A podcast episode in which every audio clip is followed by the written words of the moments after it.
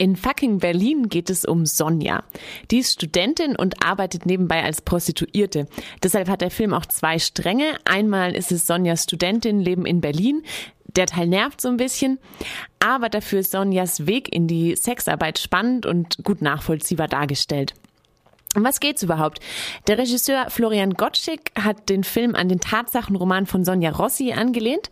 Die kommt als Mathe-Studentin nach Berlin und beginnt ihr Geld mit Sexarbeit zu verdienen.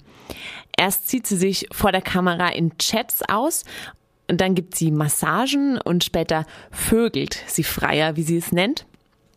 Im Film wird Sonja von Svenja Jung gespielt. Fucking Berlin ist ein Drama, das diesen Oktober auf DVD erschienen ist. Es geht äh, ziemlich poppig los. Sonja geht tanzen, sie wacht in einem fremden Bett auf und über die Szenen ist ein Voice-Over gelegt, also ein Erzählerinnenkommentar und der beschreibt ihren Start in Berlin. Ich wollte meinen Abschluss und einen Freund und das weit weg von meinen Eltern. Ist Sonja also eine typische junge Studentin in der Großstadt? Nicht wirklich. Ein Beispiel. Sonja sitzt gelangweilt in ihrer Vorlesung und da schleicht sich ihr Freund Latja, gespielt von Mateusz Dopieralski, in den Saal. Er lässt seinen Kuli fallen und dann nutzt er die Gelegenheit dazu, Sonja den Slip auszuziehen und sie zu lecken. Sonja stöhnt leise und als ihre Freundin neben ihr das bemerkt, findet sie das ganz witzig und macht so ein bisschen Smalltalk. Ah, du bist also Latja und die beiden geben sich die Hand und dann verschwindet Latjas Kopf wieder zwischen Sonjas Beinen die Charaktere so darzustellen, macht sie relativ unglaubwürdig. Dazu gibt's dann viele hippe Berlin-Bilder und schnelle Musik. Hier eine Kostprobe aus dem Trailer. Das ist Berlin, Mann. Die geilste, dreckigste Stadt der Welt.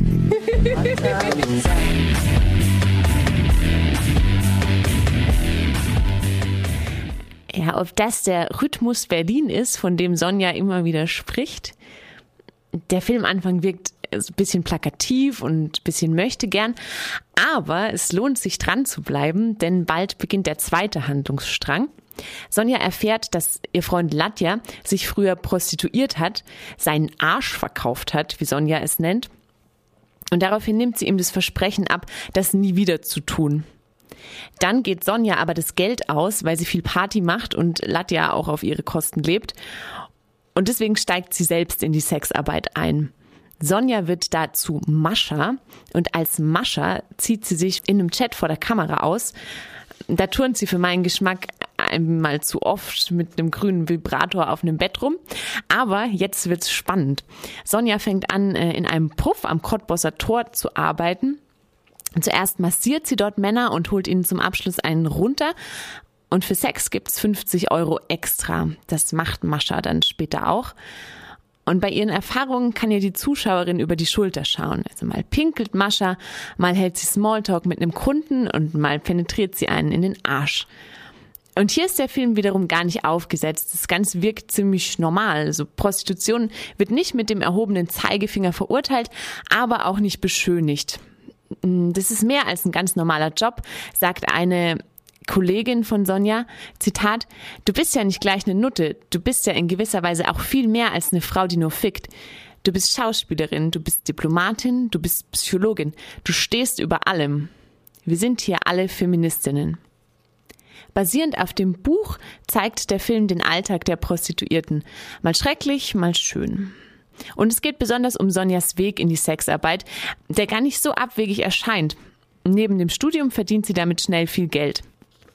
Aber obwohl ihr die Arbeit Spaß macht, ein Traumberuf ist Teilzeithure sein nicht. Sonja bzw. Mascha arbeitet viel.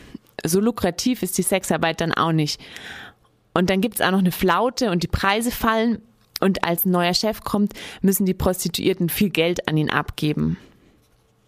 Es geht im Film auch um schlechte Arbeitsbedingungen. Leider hat sich der Film dabei an die Buchvorlage gehalten und darin sind es häufig Migranten, die die Prostituierten schlecht behandeln. Also der Mann, der Mascha beim Sex zum Beispiel fast erwürgt, ist schwarz und die Männer, die die Preise dann runterhandeln, haben nicht deutschen Akzent. Außerdem geht es um, im Film um den Versuch, aus der Prostitution auszusteigen. Studentin und Teilzeithure in fucking Berlin. So sieht es also vielleicht aus. Ein bisschen weniger Beat hätte dem Film ganz gut getan. Aber trotzdem ist er sehenswert, weil er Dinge zeigt, die sonst hinter verschlossenen Türen stattfinden und weil er damit das Kopfkino über Prostitution auf die Leinwand bringt. Und weil er sich mit Prostitution auf Augenhöhe auseinandersetzt und damit Akzeptanz oder zumindest Verständnis für Sexarbeit schafft. Und das ist natürlich die Frage, soll ein Film das überhaupt?